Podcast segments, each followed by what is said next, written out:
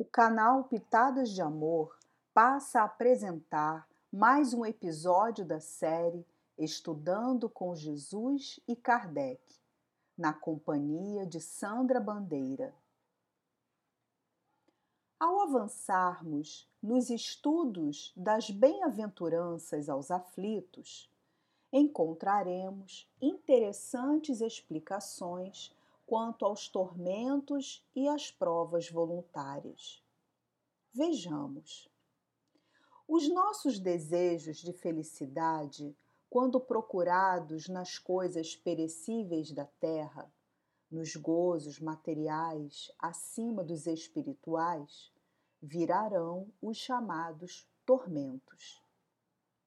Porque esses tormentos derivam da inveja e do ciúme causando-nos insônias, vertigens ou até a raiva devoradora.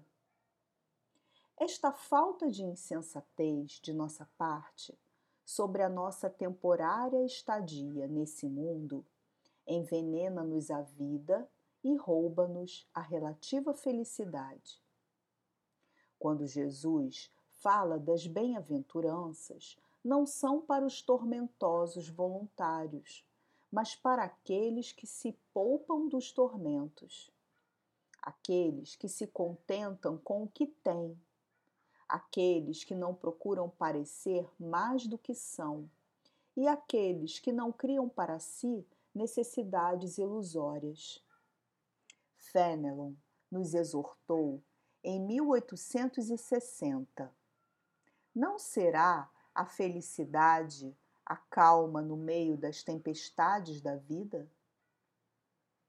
Ah, quanta felicidade vive aquele que possui a calma nos momentos difíceis. Seguindo esse pensamento de Fenelon e experimentando a calma no meio das atuais tempestades, a resposta se apresentará vívida para cada um de nós. Em sequência, vamos refletir sobre as provas voluntárias.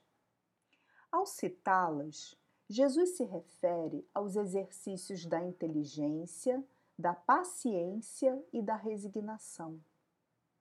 Os meios criados para o desenvolvimento destes exercícios em nós são os desafios e as dificuldades com a vivência da persistência e não com desespero, sem cair na negligência que seria mais preguiça do que virtude. Mas devemos nos atentar às situações e observar-nos para não procurarmos mais aflições que agravem nossas provas, porque se tornarão sofrimentos voluntários. Procuremos nos contentar com as provas que Deus nos envia. Entretanto, alguns lembrarão das privações e sofrimentos que objetivam o bem do próximo. Sim, há grande mérito na caridade, mas quando objetivam o bem do próximo e não somente o nosso, porque aí haverá egoísmo. Jesus nos ensina a fustigar nosso orgulho e nosso amor próprio com coragem e perseverança, combatendo as más tendências de nossa alma para sem matar o corpo, porque precisamos dele para esta temporária estadia na terra. Todas as feridas de nossa alma serão contadas, porque atestarão nossa coragem diante das provas impostas por Deus, independentemente de acreditarmos nele ou não. Desejávamos passar estas reflexões acerca dos tormentos e provas diante da vida para que meditemos mais no objetivo que nos trouxe à Terra e para fazermos melhores escolhas de pensamentos, palavras e ações que contribuam para o bem e a paz no mundo.